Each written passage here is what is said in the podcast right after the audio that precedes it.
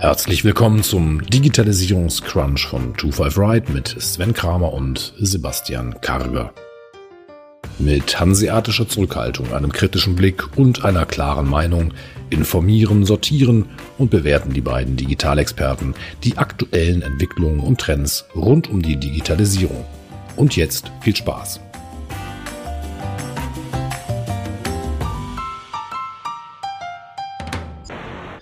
Ich habe mal nachgesehen, in unserer 50. Folge sprachen wir bereits darüber. Netflix wollte ins E-Commerce-Business einsteigen und unter anderem Merchandise-Produkte im eigenen Online-Shop verkaufen.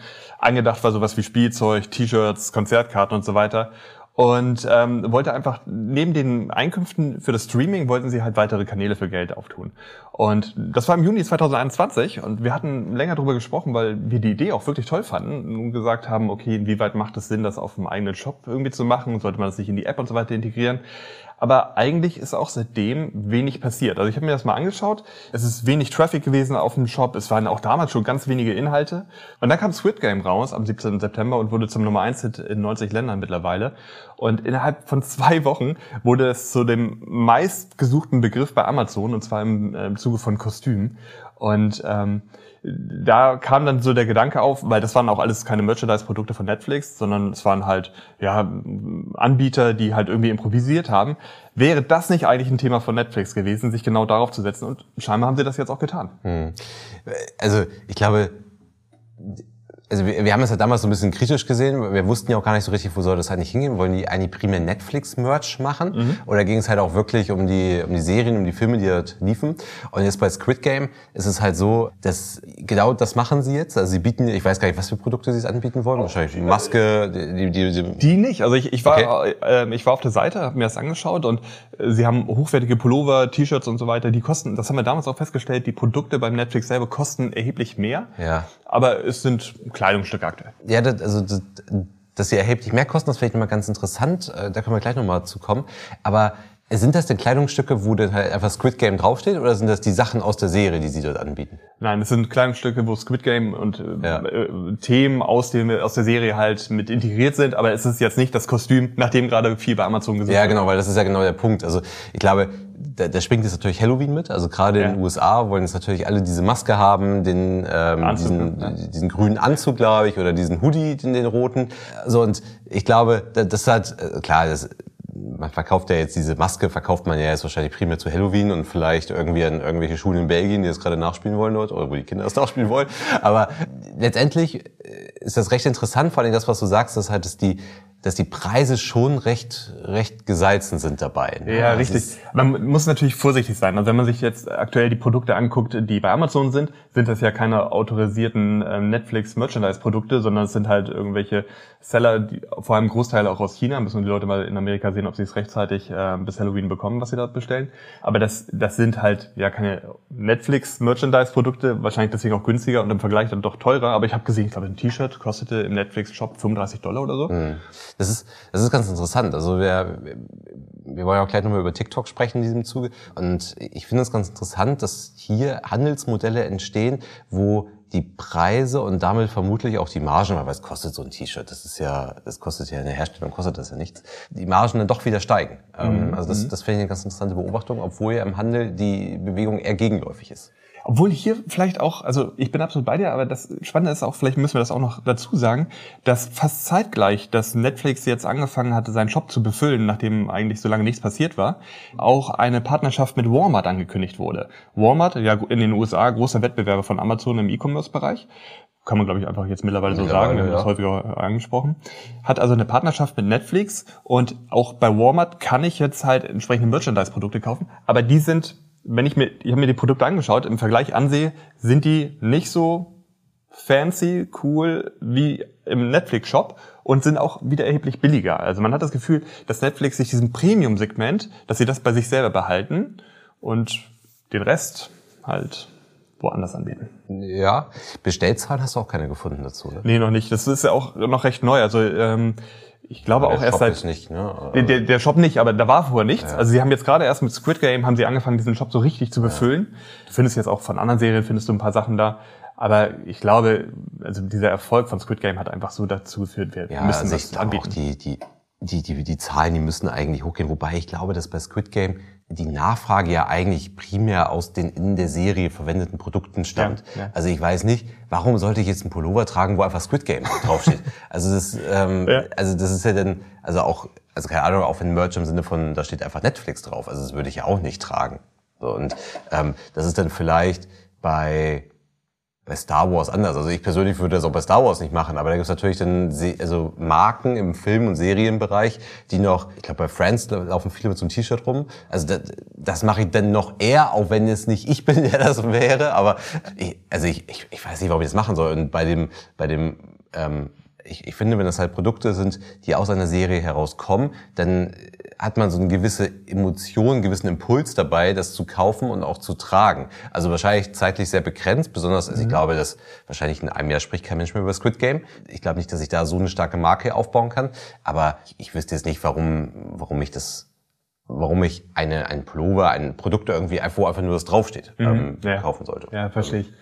Du hast es gerade angesprochen mit diesem, diesem Hype-Effekt. Ob es irgendwann eine, eine Fortsetzung von Squid Game gibt, weiß ich nicht. Aber damals hat Netflix sich schon dazu geäußert, dass sie diese Merchandise-Produkte auch nutzen wollen, um diese Lücken immer zu, zu überbrücken, mhm. wenn eine Staffel ausläuft und die nächste kommt. Weil das dauert halt immer so eine gewisse Zeit und die Kunden suchten ja eine äh, Staffel komplett weg und dann dauert es halt wieder ein paar Monate, bis was Neues kommt.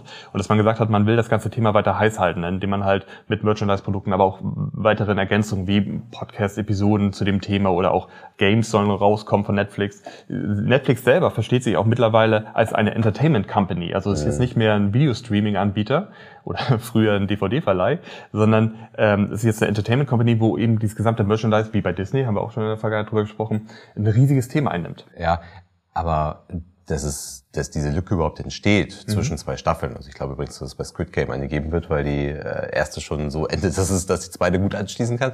Auch wenn ich auch wenn ich es noch nicht gesehen habe. Aber ich glaube, dass diese Lücke, die ist ja schon selber gemacht. Also die, die ist ja künstlich auch hergestellt, weil man halt erst, man, also man dreht ja eine komplette Staffel. Bei Squid Game ist es ja auch so, dass alle Folgen auf einmal rauskamen ja. wieder. Ich glaube, das ist bei Netflix immer so, oder? Ja, weiß nicht. Also, Apple macht's nicht. Ja, und bei Prime, Amazon Prime ist es auch so, dass die dann, ähm, auch andere machen das ja, auch bei Join ist es dann ja häufig so, dass dann irgendwie kommen einmal die Woche zwei neue Folgen raus. Und man wartet halt erstmal ab, wie es läuft, bevor man überhaupt die zweite Staffel in Auftrag gibt. Und das heißt, man hat ja eine stark künstlich geschaffene oder auch eine große künstlich geschaffene Lücke ähm, zwischen diesen beiden Serien. Das war bisher halt anders. Und das ist halt auch einfach Netflix selber geschuldet, die dadurch, dass sie halt ihren monatlichen Beitrag ja rechtfertigen wollen, ist es ja so, dass sie auch einfach ein unheimlich starkes Volumen an, an, an Inhalten eigentlich haben müssen.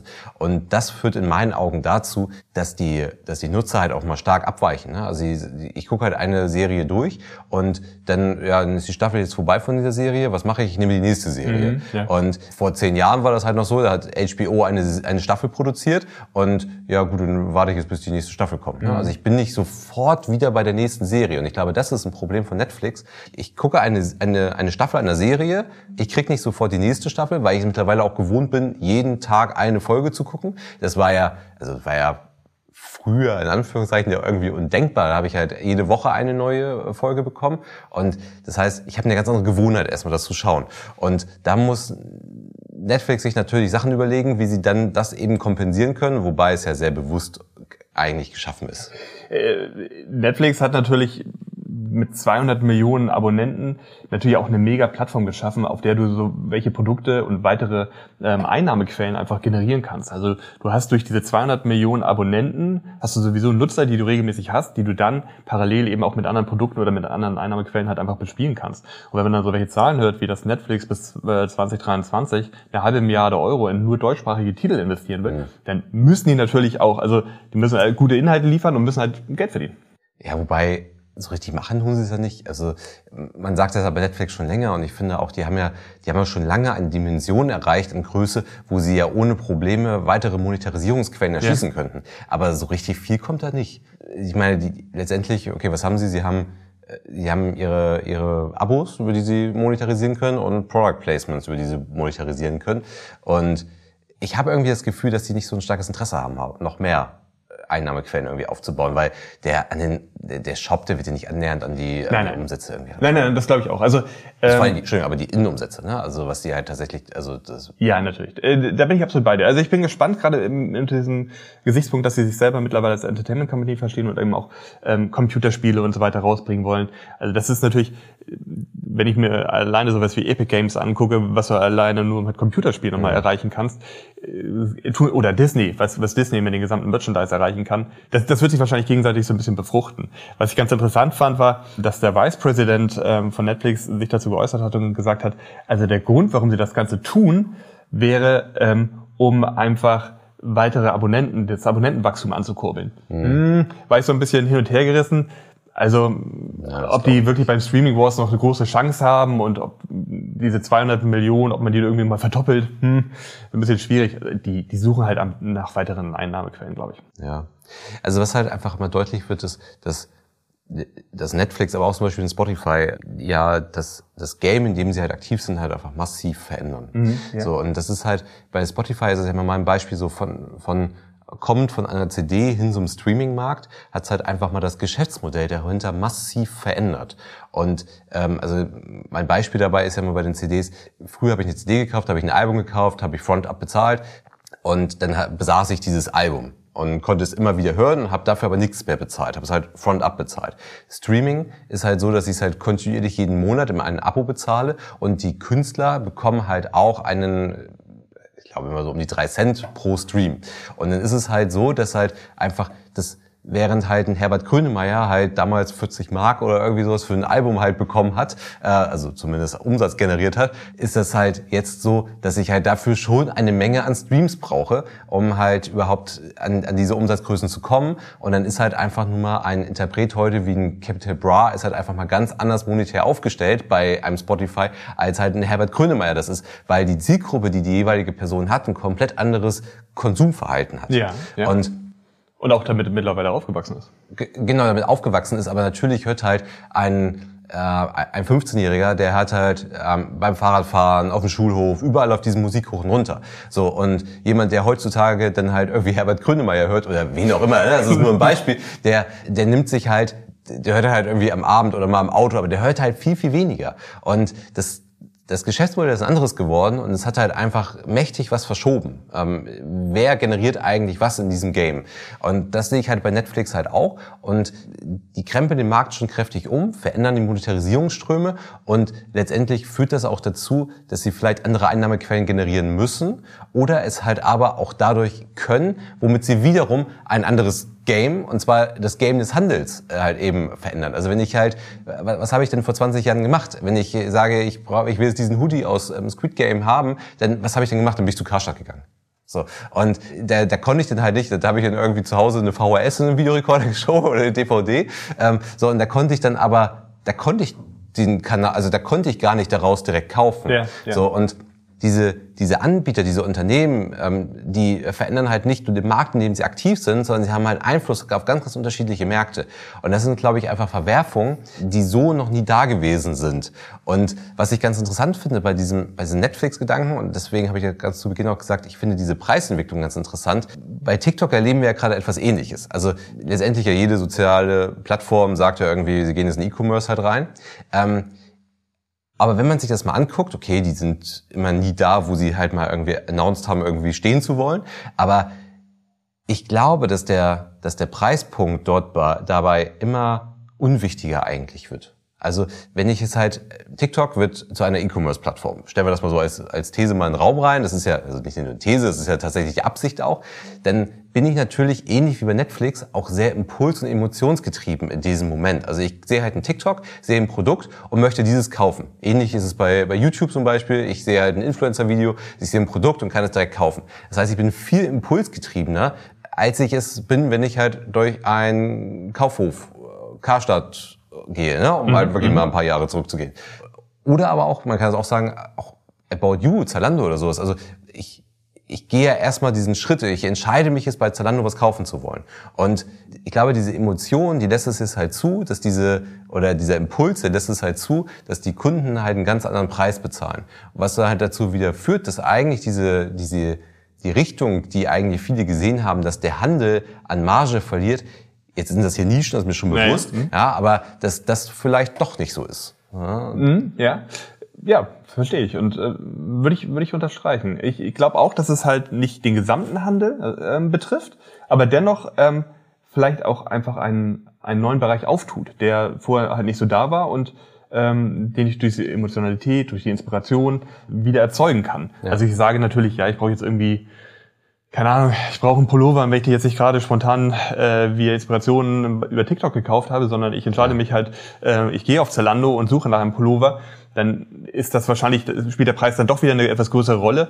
Aber das ist ja etwas, was zum Beispiel Marken seit vielen Jahren, Jahrzehnten ja auch schon versuchen, halt durch Emotionalität, Marken, ähm, äh, Branding und so weiter, ähm, da diesen Preis einfach in die Höhe zu treiben. Aber ich verstehe trotzdem ja, deinen Punkt da, und ich glaube... Da ist ja die, die, die Brand Awareness ähm, ist ja dann eine Emotion vielleicht. Ne? So und ich lasse mich ja durch eine Brand Awareness sind die Emotionen ja viel weniger ausgeprägt, als ich sie vielleicht im Entertainment-Bereich halt habe. Ja. Ne? So. ja, ja. Und ähm, jetzt ist es halt so, dass der Handel, gerade der stationäre Handel, halt über über rückläufige Margen sich beschwert und das schon seit Jahren das tut und sagt irgendwie, online ähm, gräbt uns ja das Wasser ab.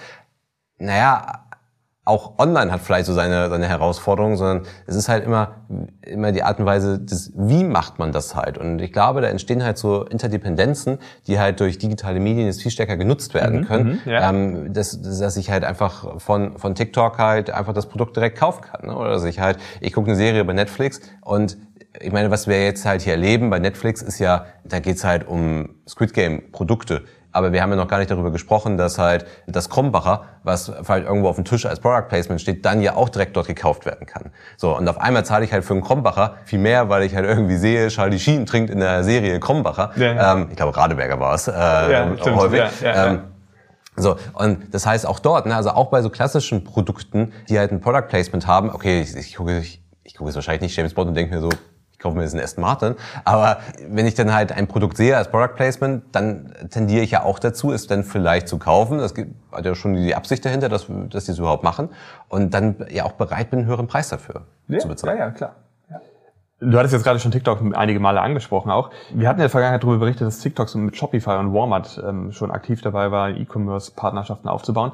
Jetzt ist absehbar, dass nicht TikTok als Marke, sondern das Unternehmen dahinter, ByteDance, sehr stark daran interessiert ist, eine eigene internationale Shopping-Plattform aufzubauen. Und das kann auch nochmal ganz interessant werden, weil ByteDance ja sehr stark bewiesen hat, wie gut sie darin sind, halt Social Commerce zu machen, wie gut sie darin sind, halt äh, Inspiration zu schaffen. Und das war ziemlich gespannt, wie die Entwicklung bei ByteDance nachher aussehen. Gerade weil wohl der Plan ist, dass sie auch gerade in das grenzüberschreitende Einzelhandelsgeschäft gehen wollen und vor allem so der Versand von chinesischen Waren in die Märkte wie die USA vorantreiben wollen. Da hatten wir auch über Shein in der Vergangenheit schon mal gesprochen. Ähm, wird interessant, ob, ob ByteDance es wirklich schafft, da vielleicht auch nochmal eine Größe zu schaffen, neben TikTok. Naja, also vor allen Dingen neben anderen E-Commerce-Plattformen in China. Also das, ja, die auch. Natürlich. Ja, also ja, ja, das ist, glaube ich, die deutlich größere Herausforderung, weil sie müssen ja schon auch gegen diese vorherrschenden Trends in Richtung Social Shopping und so weiter. Klar, da haben sie mit TikTok ein, ein Eisen im Feuer, ähm, auch ein großes Eisen, aber Pinduoduo und so weiter, die, die, die haben schon kräftig Marktanteile dort. Ne? Ähm, ich finde das Spannende darin und deswegen auch dieser Bezug zu TikTok. Also was sie ja wirklich bewiesen haben, ist, dass sie halt mit dem Algorithmus unglaublich stark sind. Und wir hatten darüber berichtet, dass ByteDance den TikTok-Algorithmus anbietet, damit halt andere Unternehmen den nutzen können, zum Beispiel mhm. ähm, für den Handel. Mhm. Und wenn die natürlich jetzt auch selber sagen, okay, dieser Algorithmus ist so stark, so schlau, äh, um die richtigen Produkte richtig auszuspielen, die richtigen Leute anzusprechen, also ich glaube, hier ist so ein bisschen die Magie halt in, in, im Algorithmus, der vielleicht einen großen Wettbewerbsvorteil gegenüber den großen anderen Anbietern darstellen kann. Hm. Ja, ja. Ich glaube, es war sogar damals eine mit der Überlegung, warum Walmart, als äh, Trump TikTok verkaufen wollte in den USA, warum Walmart da auch großes Interesse dran hatte. Ja, also klar, ist, TikTok hat da schon einen mächtigen Algorithmus, also denn letztendlich ja bei Dance. Ja, das, das kann gut sein. Also das, die Frage ist halt, wie stark ist Handel denn nachher wirklich algorithmusgetrieben, vor allem in der aktuellen Entwicklung. Also ich glaube halt, dass momentan das Social-Thema viel, viel stärker noch ist. Klar, das kann ich, ich kann alles mit dem Algorithmus beeinflussen, ne? das ist ganz klar, aber ich, ich bin wirklich mal gespannt. Aber es könnte natürlich auch nochmal eine ganz interessante Entwicklung bei TikTok halt reinbringen. Ne? Also ich habe ja bei TikTok schon auch eine hohe soziale Interaktion. Ne? Also die Reaktion und so weiter habe ich ja immer schon auch eine, eine hohe Interaktionsrate. Das spielt natürlich dann auch wieder in dieses Social Shopping mit rein. Ne? Ja. Wodurch ich dann wieder Informationen bekomme für den Algorithmus, ne? ja. der, der, mir dann auch da wieder hilft. Ja. Kommen wir zu einem der anderen großen, und zwar äh, Amazon. Amazon hat selber ähm, in, in Großbritannien bereits sechs Supermärkte und ähm, will dort nur anfangen, ja das erste stationäre Warenhaus ähm, anzubieten. Und zwar geht es um eine Four-Star-Filiale. Also man kennt das vielleicht, es gibt seit 2018 gibt es diese Four-Star-Geschäfte in den USA, die haben mittlerweile da 32 Geschäfte. Und du kannst da Produkte kaufen über Bücher, Küchen, Utensilien, technische Geräte, Spielzeug. Und das sind alles Produkte, die bei Amazon selber auf der Plattform mit vier oder mehr Sternen bewertet werden. Und da wurde jetzt das erste Geschäft nahe London eröffnet.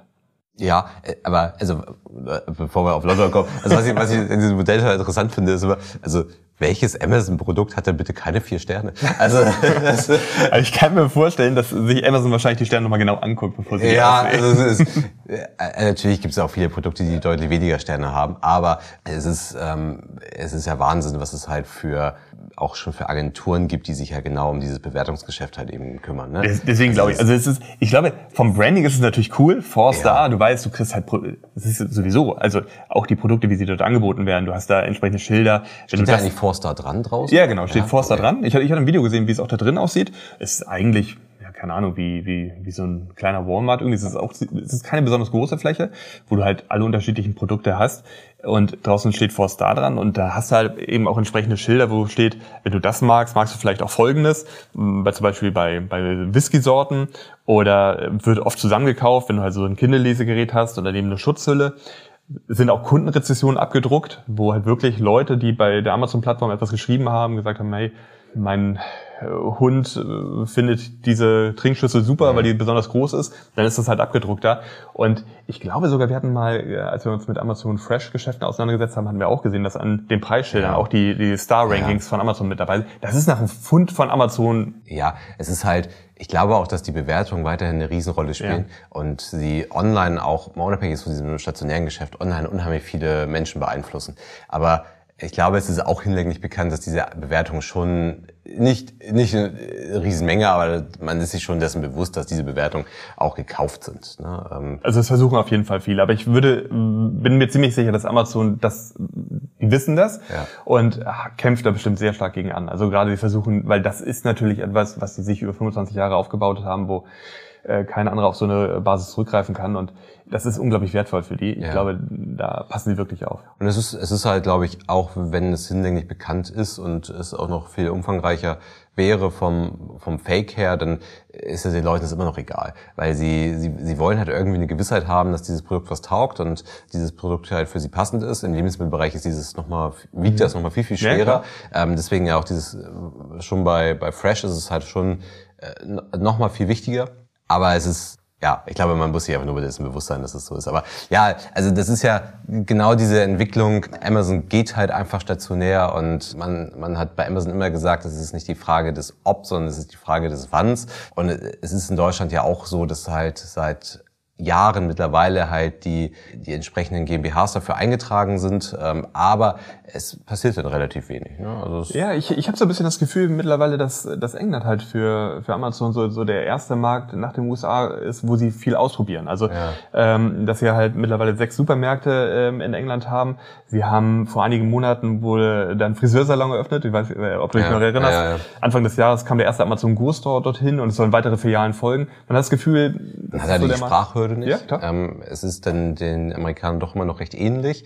Und ich glaube, was jetzt für für, aber nicht nur für amerikanische Unternehmen, sondern für welt, weltweit eigentlich für alle Unternehmen in UK interessant ist. Man kann halt ein europäisches Verhalten ausprobieren in einer relativ großen Masse, ohne sich an Datenschutz halten zu müssen.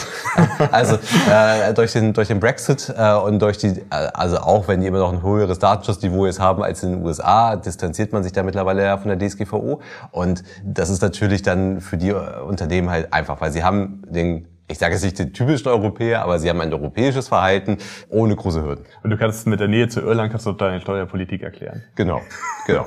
Also ich glaube, das, das spricht schon dafür, das dort auszuprobieren. Aber der deutsche Markt ist, ist glaube ich, immer noch der wichtigste nach den, ja, das hab ich auch für, gehört, für, ja. für Amazon ja. nach dem amerikanischen Markt. Und ja, dann ist es vielleicht so eine Art Sandbox, ne? wo du es halt wirklich ausprobierst. Genau, es ist so und, und dafür brodelt die Gerüchteküche schon sehr, sehr lange in. Deutschland, dass es halt kommt. Und es bewegt sich nicht so richtig viel. Also Weil vielleicht will man dann eben auch nichts kaputt machen oder was falsch machen, ne? dass man halt nicht irgendwie sagt, man geht in den Markt rein und dann klappt das Ganze nicht und dann muss man irgendwie unangenehm zurückrollen oder so, dass man ja. halt sagt, ah, wenn wir das machen, dann versuchen wir es richtig zu machen und ähm, da nicht irgendwie doof aufzufallen. Passt auch dazu, mit, dass England so ein Versuchsmarkt ist. Amazon bietet jetzt ähm, britischen Unternehmen Versicherungen an. Geht um kleine und mittlere britische Geschäftskunden und die können Unternehmensversicherungen bei Amazon abschließen. Ja, auch ein Thema, was es in den USA schon lange gibt. Also ja. ich weiß es nicht, in äh, welche Versicherungsprodukte das in den USA waren, aber das ist ähm, Haftpflichtversicherung in den USA für Händler. Ja. Für Händler? Ja. Hm? Ah, waren sie nicht sogar im Privatbereich schon drin? Also ich bin der Meinung, dass sie mit, einem, mit ein paar Versicherungsprodukten sogar schon im Privatkundenbereich drin waren. Und jetzt geht man halt nach Großbritannien, testet das dort auch wieder aus. Und das ist halt auch so ein Thema, wo, wo Amazon einfach die Spielregeln des Marktes komplett verändern kann. Also es ist, da ist, da ist ein Potenzial drin, das ist absoluter Wahnsinn. Weil natürlich hat Amazon eine viel bessere Datenlage über, über den, den, den Versicherten, als es ein Versicherungskonzern, egal wer das ist, überhaupt aufbauen kann. Weil natürlich, wenn ich meine Produkte kaufe, oder ich kaufe gewisse Produkte bei Amazon, das lässt halt auf vielleicht meine Aktivitäten ähm, Rückschlüsse zu. Ich kaufe eine Bergsteigerausrüstung bei Amazon, werde ich vermutlich Bergsteigen. So, und ob ich dieser Person dann noch eine Risikolebensversicherung anbiete, das kann ich dann halt auf Basis eines Risikoindexes dann halt bewerten, der aber viel näher an der Realität ist, als wenn eine, sagen wir mal, Allianz das irgendwie machen müsste und die halt diesen, die das Risiko halt für sich irgendwie bewerten muss. Das kann man jetzt gut finden, das kann man schlecht finden, aber auf jeden Fall ist halt Amazon, die, die haben halt einfach die Datenlage und selbst das Konsumverhalten bei Amazon Prime oder bei Amazon Music lässt ja Rückschlüsse auf einen gewissen Risikoscore irgendwie zu. Ja, ja. Also was ist das für ein Charakter ähm, und so weiter und so fort. Also ich habe ja eine viel bessere Datenlage, mal ganz abgesehen davon, dass der, der Cashpool wahrscheinlich äh, den einer Rückversicherung bei Weitem übersteigt. Ja, definitiv. Also was man feststellt, ist, dass halt die gesamte Big Tech ähm, dieser Versicherungsmarkt unglaublich interessiert, weil die eben auch merkt, da steckt auch ganz, ganz viel Geld, da können wir ganz viel machen. Plus, du hast es gerade richtig gesagt, natürlich die gesamten Informationen, äh, die dort vorliegen. Aktuell geht man, man tastet sich da so langsam ran und arbeitet viel mit Kooperation und Partnerschaften zusammen. Jetzt auch in England ist es halt so, dass man ähm, dort mit einer Kooperation mit einem Versicherungsvermittler erstmal zusammenarbeitet. Mhm. Aber man kann davon ausgehen, also sie, das machen wir es nicht so, ne? Also die probieren es aus und wenn sie es halt irgendwie hinbekommen, ist es genau wie mit irgendwelchen Banklizenzen oder so. Halt irgendwann machst du das halt selber. Ja, klar. Also auch wenn man sich die ganzen Ansätze anguckt für irgendwelche Krankenversicherungen in den USA, natürlich arbeiten diese Unternehmen dann erstmal mit Versicherern zusammen oder mit Banken zusammen. Aber natürlich wird man sich halt irgendwann überlegen, das Geschäft auch selber zu machen. Und vielleicht beginnen sie jetzt damit, Versicherungen zu vermitteln, genauso wie sie, sie beginnen, Autos zu verkaufen und so weiter und so fort. Aber das ist der Anfang. So, wenn es halt funktioniert, das sehen wir ja im klassischen Handel bei Amazon genauso. Wenn das halt ein Produkt ist, was funktioniert, versucht man A, das Produkt erstmal vom Marktplatz ins eigene Sortiment reinzubekommen und äh, optimalerweise auch noch eine Eigenmarke draufzusetzen. Und so wird es bei Versicherungen genauso laufen. Wenn das Segment funktioniert, dann werden sie halt irgendwann den Versicher, den, den Versicherungsmakler oder das Versicherungsunternehmen, was momentan als eine Art Marktplatz Teilnehmer fungiert, dann halt ablösen und das versuchen selber zu machen. Ja, genau. Ja. Und interessant ist das mit diesen Partnerschaften, weil ich habe das Gefühl, das wird halt immer mehr mit diesen Partnerschaften. Wir haben gestern haben wir uns angeschaut, dass du einen Hyundai über Amazon kaufen kannst. Also ich hatte mal da ein bisschen recherchiert und es gibt eine Hyundai-Kooperation mit Amazon bereits, ich glaube seit 2016. 2016 war es, dass du halt so eine Probefahrt über Amazon klar machen konntest. 2019 gab es ein Digital Showroom. Aber was uns gestern ja wirklich positiv überrascht hat, war, welche Konfigurationsmöglichkeiten ich hatte, um mein Hyundai direkt auf der Amazon-Webseite zu konfigurieren. Mhm. Und hier ist es auch so, dass ich meine Versicherung kann ich über die Amazon-Webseite so entsprechend anpassen innerhalb von zehn Minuten, dass sie halt maßgeschneidert ist für mein Unternehmen. Und dass halt Amazon ja aktiv Partnerschaften eingeht und dann auch für diese Partnerschaften entsprechende Möglichkeiten auf der Webseite einrichtet. Das, das finde ich schon bemerkenswert, weil auf der anderen Seite man ja oft sagt, oh, die Amazon-Webseite ist dann ja der Turnschuh wird genauso verkauft wie die Waschmaschine, so von, von der Oberfläche. Es gibt vielleicht ein paar weitere Informationen oder so. Ja. Und wir haben schon häufiger darüber gesprochen, wie weit müsste man das vielleicht mal ein bisschen, bisschen anpassen. Du hast bei diesen Partnerschaften dann vielleicht wie Landingpages, dass du dich ein bisschen mehr rauswagst und was anderes anbietest. Aber es ist schon erkennbar. Ja, und im, im Handel sagt man ja häufig, dass man halt als Marktplatzteilnehmer halt darauf achten muss, nicht der Amazon-Mitarbeiter ohne Mindestlohn zu werden. Und das ist halt das, was wir ja schon immer wieder sagen, das ist halt diese Abhängigkeit zu Amazon, dass ich halt, ich verlagere meinen Verkaufskanal, meinen Kundenzugang zu Amazon. Das ist, deswegen ist überhaupt auch diese Begrifflichkeit des GAFA-Monopols halt überhaupt erst entstanden. Der Kundenzugang liegt halt bei Amazon. Und bei Hyundai, ich habe jetzt hier parallel mal geguckt, Hyundai ist der viertgrößte Autohersteller der Welt. So, und, also Hyundai Kia.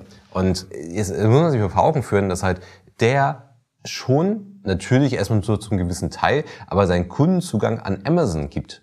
Also das können wir sagen, okay, der kauft sich auch Kundenzugang dort ein, aber wenn ich einen Hyundai kaufen wollte, bin ich bisher in ein Autohaus gegangen. Das heißt, Hyundai hat ja selber den Kundenkontakt besessen. So, und jetzt ist es halt so, dass ich dann halt über Amazon dann halt einfach den Kunden halt irgendwie einkaufe oder hier an den Kunden halt rankomme. Ja, vielleicht verkaufe ich dadurch auch mehr Autos, aber ich bin dadurch auch in einer viel größeren Abhängigkeit. Mhm, und ja. das ist halt für den viertgrößten Autohersteller der Welt, finde ich das schon, ja. Äh, ist das schon ein gewagter Gang, den sie ja gehen. Du hast es gerade so schön gesagt, irgendwie, dass man da in die entsprechende Abhängigkeit kommt. Ich, ich finde, das ein super Übergang zu unserem nächsten Thema mit Zalando. Gestern startete das Pilotprojekt Kern Repair in Berlin von Zalando. Worum geht's dabei? Äh, das neue Programm soll, ich zitiere, Modefans mit familiengeführten regionalen Reinigungs- und Reparaturservices vernetzen.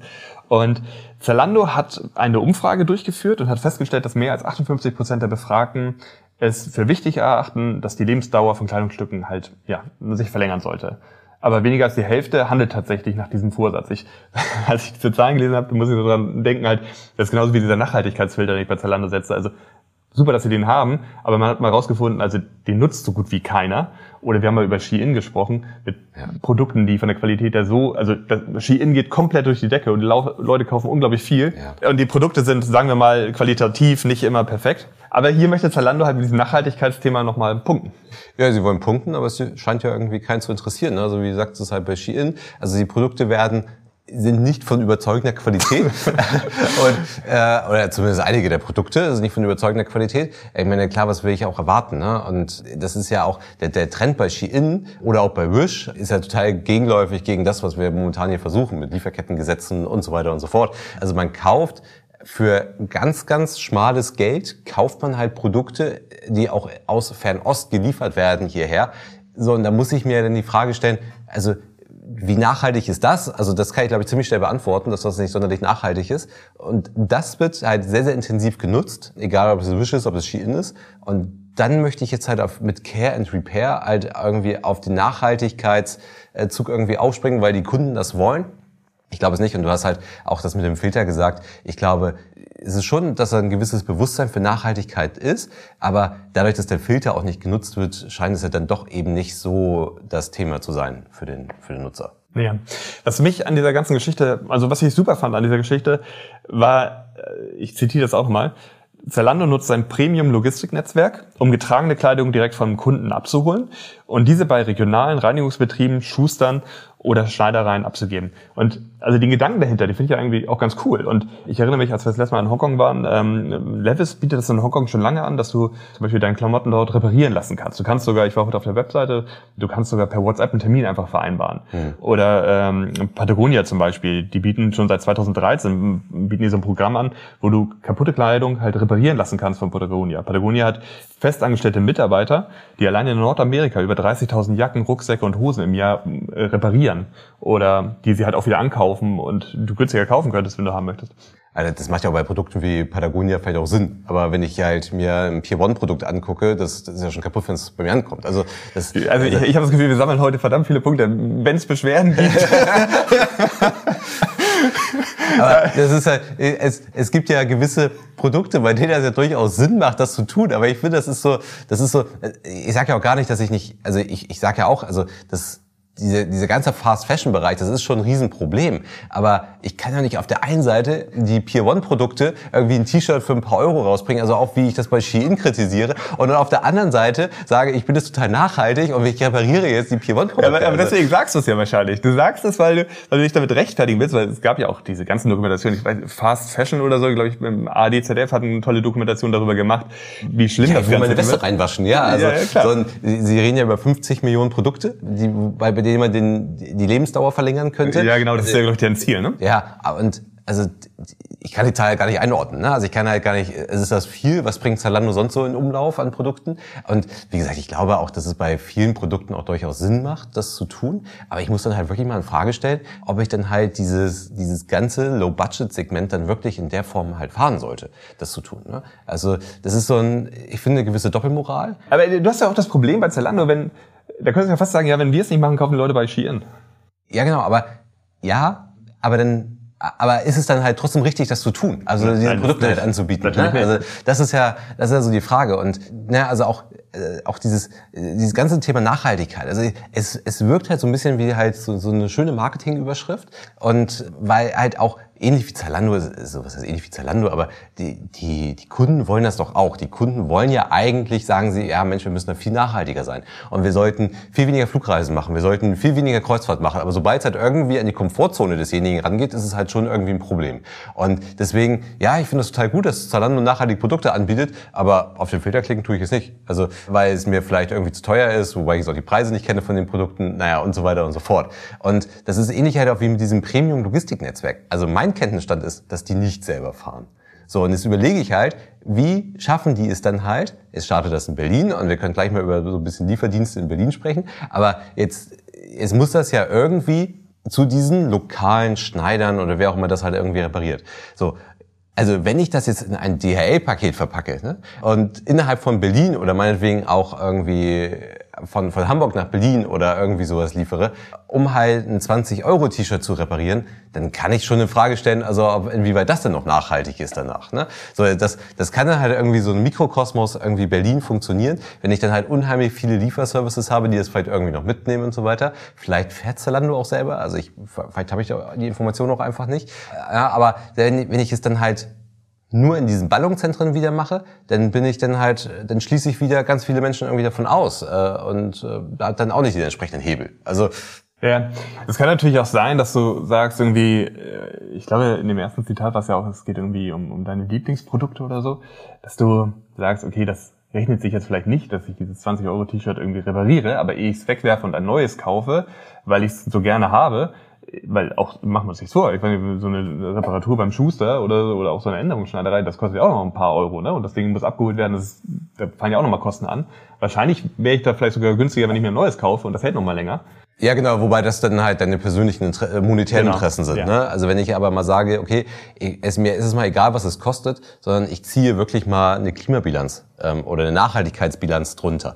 Also ich wäre, also Klar, neu kaufen, das ist für mich monetär wahrscheinlich immer günstiger. Aber selbst wenn ich mal sage, ich ziehe wirklich einen Nachhaltigkeitsstrich drunter, stelle ich halt wirklich mal in Frage, in, also mit der Logistik dabei und so weiter und so fort. Und ist es halt richtig, das halt für ein, äh, oder ist es vielleicht sinnvoller, das irgendwie zu schreddern und dann irgendwie zu recyceln? Das, ähm, also da sind wir nicht die Profis. Also wir können nicht bewerten, was ist da irgendwie nachhaltig und was hat irgendwie welchen Impact auf was eigentlich.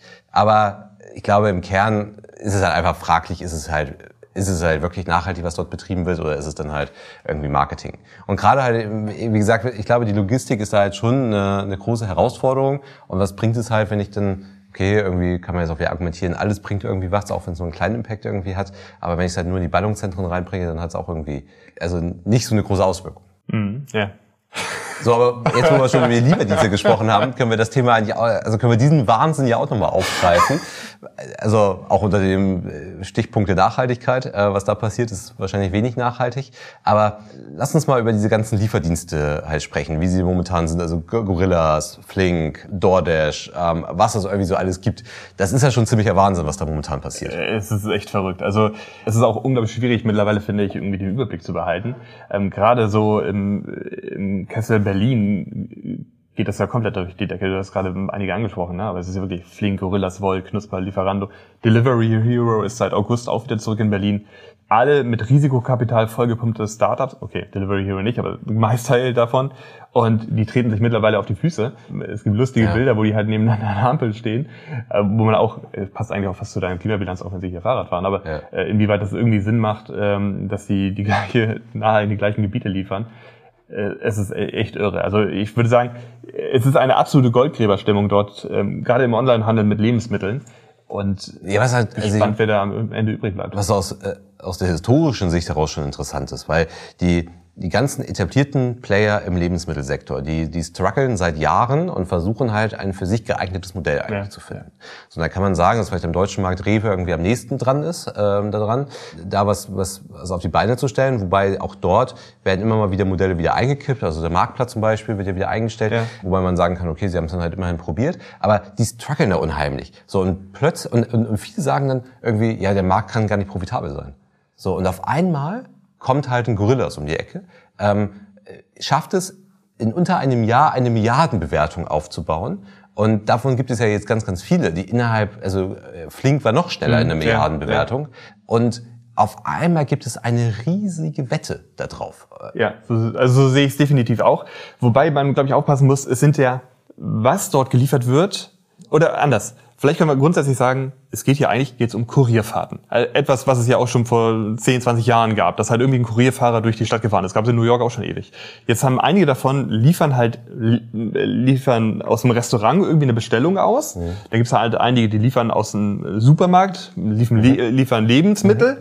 Aber in Wirklichkeit am Ende geht es doch eigentlich nur darum, ein sehr gutes äh, Logistiknetz aufzubauen. Weil ob ich dann nachher aus einem, aus einem Restaurant liefer, aus einem, einer eigenen Dark Kitchen, aus einem Supermarkt oder einem Dark Store, am Ende ist es ja nur eine Lieferung. Ja, das könnte natürlich auch die Wette dahinter sein. Also man wettet auf, auf, auf die Relevanz der Logistik dabei. Nur frage ich mich dann halt, warum nimmt man sich dieses schwierige Segment des Lebensmittels? Dafür. Also warum den Lebensmittelhandel? Weil man, man könnte ja ganz andere Logistikprodukte halt haben, die gar nicht so eine hohe Komplexität haben. Ja, beim Verbrauchsprodukt, du brauchst es täglich, frische Lebensmittel, Klar, also Restaurant. Also die, die, die Transaktionszahl ist, ist richtig hoch dabei, ja. ohne Frage. Und wahrscheinlich ist auch der Need, gerade so im Restaurantbereich, ist auch schon gewaltig, das halt irgendwie profitabel abzubilden. Aber nichtsdestotrotz, das ist ja ein Grund, warum viele der, der großen Player, Rewe, Edeka, sagen, es ist schwierig, es auf dem deutschen Markt ähm, profitabel aufzubauen. Warum deutscher Markt? Weil andere Märkte da doch andere Lebensmittelpreise halt haben. Aber auf dem deutschen Markt profitabel aufzubauen, weil Lebensmittel halt so kompliziert ist. Ich habe das Problem, dass der Frische. Ich habe das Problem von Kühlprodukten, Tiefkühlprodukten, Trockensortiment. Ich habe das Problem, dass ich Leergut zurücknehmen muss, wenn ich Leergut ausliefere. Dann, wenn ich offenes Leergut transportiere, muss ich die Transportbehältnisse anschließend reinigen. Es ist ein, es hat es hat eine hohe Transaktionszahl, aber es hat extrem hohe Anforderungen. Ja, wenn ich dich da unterbrechen darf. Du hast ja diese, ich sag mal, Probleme, die du gerade genannt hast, hast du ja nicht, wenn du die Logistik gut hinkriegst. Wenn du es halt schaffst, dass du in Berlin innerhalb von zehn Minuten, wie, wie Gorillas das ja anbietet, die Lebensmittel zu liefern. Das bedeutet, du hast ein großes Netz in der Stadt mit unterschiedlichen Logistiklagern. Sagen wir mal, wenn du jetzt bei Lebensmitteln bleibst, bei Dark Stores. Und da hast du ein Sortiment, das überschaubar ist. Und das kannst du innerhalb von zehn Minuten, bringst du halt die Tiefkühlpizza zum Kunden. Das würde wahrscheinlich sogar da bist du schneller, als wenn ich mit dem Auto vom Supermarkt das nach Hause bringe. Ja, trotzdem bist du ein kommerzieller Anbieter, der sich, der die Liefer, also der die Kühlkette sicherstellen muss, ne? Das ist richtig. Also, dass, ja. dass es da Lösungen gibt, das, da, da haben wir ja schon mal selber zusammen dran gearbeitet. Ja. Aber was ich glaube ist, also, wenn du jetzt hier diese Kette von der anderen Seite angehst und sagst, wenn ich diese tolle Logistik habe, kann ich eigentlich auch jedes Produkt liefern. Also wenn du jetzt vom Produkt kommst genau, und sagst, ich bin Rewe Edeka und muss irgendwie das jetzt hinbekommen. Genau. Aber es ist halt schon das Segment ist halt schon schwierig. Ja, also, klar. Und da muss die Transaktionszahl schon gewaltig hoch sein, dass man sagt, okay, das, ich sage auch gar nicht für langfristig, sondern zum Beginn halt in dieses mhm, Segment ja. halt reinzustarten, weil ich ja erstmal ein ganz großes Investment tätigen muss, um das halt über auf die Beine zu stellen. Natürlich kann ich dann sagen, wenn ich das hinkriege, kriege ich auch alles andere hin.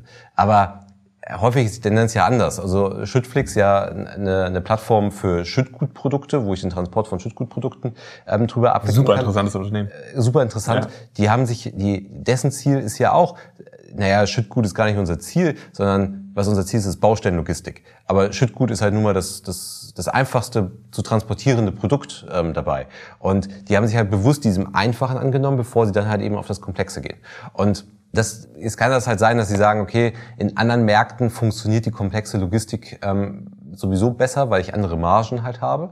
Und dann ist halt die Logistik, die ich mir halt für den UK, für den USA schon mal überlegt habe, die kann ich dann halt auch relativ einfach nach Deutschland bringen, weil die gibt's ja im Kern halt schon. Oder die Idee, die Strategie dahinter, die gibt's dann halt schon. Ich finde es trotzdem nicht ganz schlüssig, warum man sich dann halt Lebensmittel wirklich aussucht, weil man hätte sich auch durchaus Konsumprodukte aussuchen können, die, weit einfacher sind. Also klar, wenn ich jetzt in ein Drogeriesegment halt reingehe, ich, ich weiß nicht, ob das vielleicht so, äh, da habe ich natürlich nicht die, bei weitem nicht die Transaktionszahl und ich bin auch nicht so so impulsiv getrieben wie vielleicht bei Lebensmitteln, weil ich sage ja, keine Ahnung, ich will abends kochen, jetzt will ich Lebensmittel haben, dann nehme ich halt Gorillas, äh, bestell dort. Ich hätte vielleicht auf Apotheken gehen können, um halt so ein Logistiknetz halt irgendwie auszubauen, weil die Apotheken beschweren sich auch permanent, dass halt das Liefergeschäft, was eigentlich jede Apotheke anbietet, nicht profitabel ist. So, aber was halt auch dazu kommt, ist, die sind ja alle hochgradig finanziert. Ja. Also die sind ja vollgepumpt mit Geld ohne Ende. Und was ich halt so bemerkenswert finde, weshalb es halt eine Wette geben muss, die eben nicht Lebensmittel heißt, ist, dass renommierte Investoren in solchen Dimensionen in der Anzahl investieren. Weil normalerweise hätte man halt gesagt, und das war ja so dieses Softbank-Prinzip, wir investieren in ein Startup mit extrem hohen Summen. Ich habe immer noch diese 300 Millionen Dollar für eine Dogwalking-App im Kopf, ähm, die weil ich dann sage, es gibt dann anschließend keine weitere Dogwalking-App, ja, weil richtig. keiner so bescheuert ist und nochmal 300 Millionen in eine Dogwalking-App investiert. So und hier scheint ja dieses dieser Mechanismus der ja damals von der Softbank nicht nur ausgedacht war, sondern tatsächlich wirkte, komplett ausgeschaltet zu sein. Weil ja ein renommierter Investor nach dem anderen investiert in einen Klon von etwas, was es schon gibt, mit einer Höhe, wo man sagt, das, das ist ja absoluter Wahnsinn. Also mhm, das, ja. ich habe mit Gorillas und Flink zwei Anbieter, die es ich weiß gar nicht, ob beide auf dem deutschen Markt herstammen, auf jeden Fall hier aktiv sind, die innerhalb eines Jahres eine Milliardenbewertung hinbekommen haben.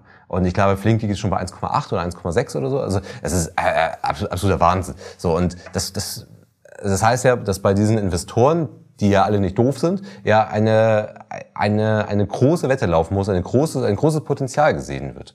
So und da wäre es halt mal ganz interessant, dieses Potenzial zu kennen. äh, was ich interessant finde, ist gerade durch durch diese diese aufkommende Macht, weil die haben natürlich so super viel Geld, dass sie investieren können in, in Rabatte, in besondere Angebote, dass sie eben auch versuchen, sich zu unterbieten. Also sagen wir, also mit dieser 10 Minuten Lieferung von Gorillas äh, als Delivery Hero jetzt im August wieder zurückgekommen ist nach Berlin, hatten die im Marketing gesagt, sie schaffen es in sieben Minuten. Äh, die drei Minuten machen es nachher irgendwie auch nicht mehr so groß aus. Also dem Kunden ist auch egal. Das ist dem Kunden egal. Ja. Das ist nachher sowieso, also du hast nachher irgendwie deine Präferenzen, wo funktioniert es ganz gut. Wahrscheinlich ist am Ende der Fahrer irgendwie noch das Wichtigste, kommen wir auch gleich nochmal zu sprechen. Ähm, wenn der super nett ist und mir die Produkte ähm, ordentlich übergibt und so weiter, das ist ja sozusagen das Gesicht zum, zum Kunden in dem Moment, dann, dann ähm, ist, bin ich da vielleicht eher motiviert, wieder zu bestellen. Aber klar, gerade diese Fahrer, bei dieser Vielzahl an, an Anbietern sind natürlich die Fahrer ein riesiger Engpass irgendwie auch. Und dann hast du so welche Situationen wie bei Gorillas mit den ähm, Demonstrationen und der Entlassungswelle und so weiter. Wenn du dann mit deinen Fahrern, die eben dieses Versprechen einhalten müssen und das Gesicht zum Kunden sind, ähm, Probleme hast, dann wird es natürlich auch nochmal schwierig. Aber was ich interessant finde, ist, also aufgrund dessen, dass so viel Geld da ist, kann ich entsprechende Angebote machen und äh, dass sogar so welche Unternehmen wie Amazon Fresh deswegen sich genötigt fühlten, auch ihre Angebote nochmal zu verstärken und anzupassen. Mhm. Also so, sogar so große Unternehmen wie Amazon Fresh, dass sie sagen, okay, wir müssen da am Ball bleiben.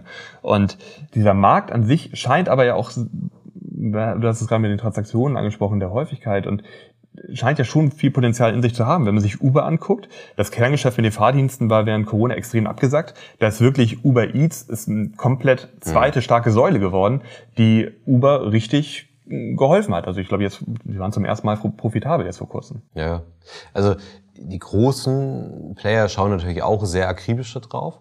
Was ich halt ganz interessant finde, ist halt, dass es ja augenscheinlich kein etablierter dieses Potenzial gesehen hat da drin. Also das, also wenn man, glaube ich, bei, hätte man im Rewe vor zehn Jahren gesagt, ähm, okay, ihr braucht einen Lieferkon, ihr braucht irgendwie zehn Minuten Lieferung. 2000 Produkte reichen aus mhm. ähm, und ihr müsst innerhalb von 10 Minuten liefern, hätten die gesagt, nee, das sehen wir, sehen wir nicht so. Also keiner hat dieses Potenzial halt irgendwie für sich erkannt. Ne?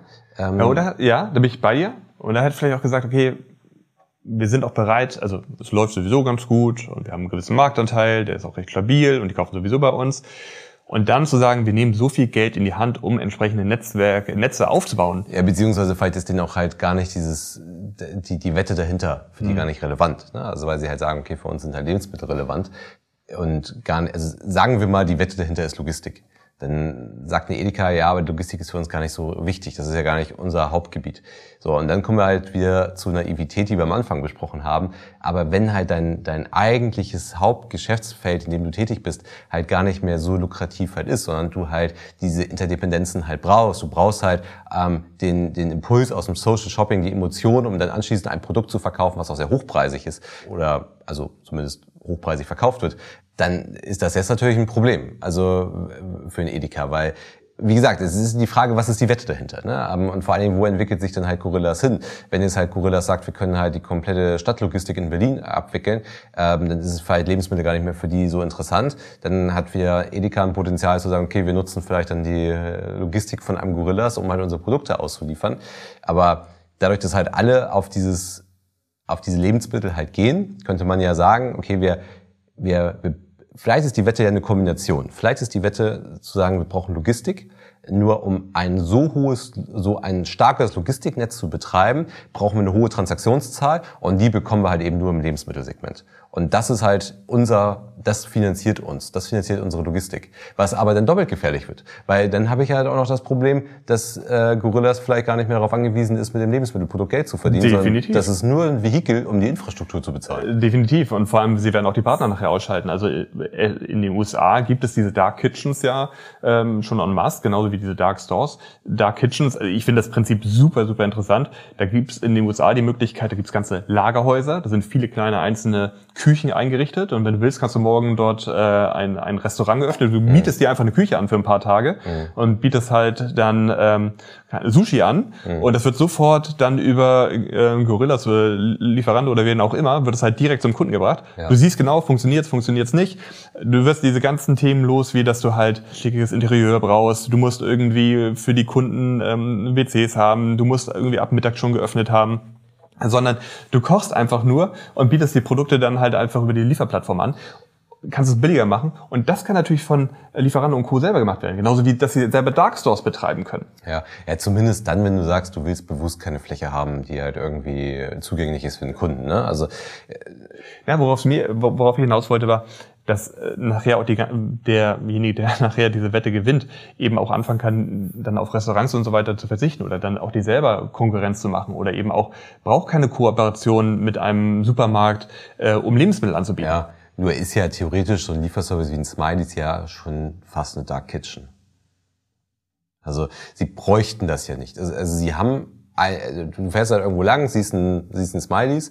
Ja, die zeigen damit noch eine gewisse Präsenz, aber eigentlich bräuchten sie das nicht. Also sie könnten auch irgendeine Großküche sein, wo auch noch 100 andere Lieferservices sind und daraus dann halt ja, ihre Pizza das, Du hast natürlich dadurch Synergieeffekte, ne? wenn du halt das gleich professionell anbietest. Ja, ja klar, klar, klar. Ja, und, und außer der Fahrer fährt nur zu einem von diesen Lagerhallen und nimmt es gleich von drei mit. Genau, und keiner betreibt mehr eigene Fahrer und so weiter, aber dieses Prinzip, das, das gibt's ja letztendlich schon und das ist dann halt richtig interessant, wenn du sagst, okay, ich will sowieso keine Fläche haben, die Leute sollen bei mir gar nicht sein und ich, ich ja, spiele ja, alles bei mir komplett online. Ne? Und ganz wichtiger Punkt, du brauchst keinen eigenen Fahrer, ne? Also ja. wenn Smileys keinen eigenen Fahrer hat, sondern eben auf so ein Netzwerk zurückgreift. Ja, genau. Super spannendes Thema, also ähm, riesengroß, äh, ganz, ganz, ganz viel Entwicklung drin, viele Augen, die sich das anschauen. Äh, mal schauen, wie das ganze Thema ausgeht. Ich glaube, es, es wird noch eine Zeit dauern, da ist ziemlich viel Geld ähm, und man hat das Gefühl, das brodelt aktuell richtig toll. Mal abwarten. Und vielleicht, du hast es vorhin kurz angerissen, äh, dass man auch mal schauen muss, äh, aktuell bezieht sich das sehr stark auf die Metropolen. Äh, wie erleben wir das in komplett Deutschland ja. später? Ja, weil ich glaube, das, das ist ja nochmal eine viel größere Relevanz. Ne? Also wenn ich es wirklich schaffe, das bis in den ländlichen Bereich zu ziehen, ne? also nicht nur nicht nur den Speckgürtel, der ja auch momentan nicht abgedeckt ist, ne? also aber Speckgürtel und auch in den ländlichen Bereich zu ziehen, aber das ist dann wieder ein ganz anderes Logistikprinzip und ich werde vermutlich nicht die zehn Minuten hinkriegen. Wo ja auch oft die Diskussion ähm, geführt wird, inwieweit halt zehn Minuten wirklich notwendig sind. Ne? Ja, ja, klar. Ähm, da könnten noch 20 Minuten stehen. Ich glaube, da dürften nicht mehr zwei Stunden stehen. Weil wenn ich dann halt in der Küche bin und sage, lass mal was kochen, dann, ich weiß auch gar nicht, ich glaube, der Durchschnittswarenkorb liegt irgendwie bei 10, 15 Euro, glaube ich, bei Gorillas. Also das ist ja nicht sonderlich hoch. Aber ich glaube schon, dass es halt, äh, ob es, ob es 10 oder 20 ist, ist nachher egal, aber es darf dann auch nicht viel mehr werden. Ne? Irgendwie, ja, es ist ein, es ist ein Kampf, der dort ausgetragen wird und der Ausschluss ganz, ganz vieler Menschen gerade. Und das, ähm, das ist halt bei vielen Projekten halt so. Ne? Wir hatten das eben bei Zalando so, wir haben das bei diesen Lieferdiensten halt so. Und deswegen, auch das ist halt interessant, wagen die sich halt nochmal raus aus diesen Ballungszentren und versuchen das nochmal gar nicht mit dem gleichen Konzept, aber wenn Sie sagen, die Logistik ist unsere Wette, also versuchen Sie dann halt ein entsprechendes Logistikkonzept für den ländlichen Raum irgendwie aufzubauen. Die werden natürlich entsprechende Businesspläne ausgearbeitet haben und damit sie für die Investoren interessant sind, werden sie das wahrscheinlich schon auf 82 Millionen Deutsche ausgerechnet haben. Äh, damit du einfach sagen kannst, das Potenzial ist da. Ja, zumindest haben die gepitcht mit 82 Millionen Deutschen. ja, wir, wir werden schauen, wie sich das ganze Thema entwickelt. Ja. bis dahin äh, würde ich sagen, äh, bis zum nächsten Mal. Und wenn ihr Fragen, Anregungen, Anmerkungen habt, äh, Beschwerden, gerne in die, in die Facebook- und LinkedIn-Gruppe. Ähm, und ja, bis zum nächsten Mal. Genau. Tschüss. Der Digitalisierungscrunch ist eine Produktion von 25 Ride. Die Herren Karger und Kramer sind Gründer des erfolgreichen Beratungsunternehmens Liquam, aus dem 2020 die 25R Digital GmbH entsprang. 25 Ride Digital steht für Veränderung und Digitalisierung. Wir liefern Inspiration, Impulse, Wissen und Austausch für die Themen von morgen. Wir berichten über Trends und Entwicklungen und schaffen damit eine Bereitschaft für anstehende Veränderung.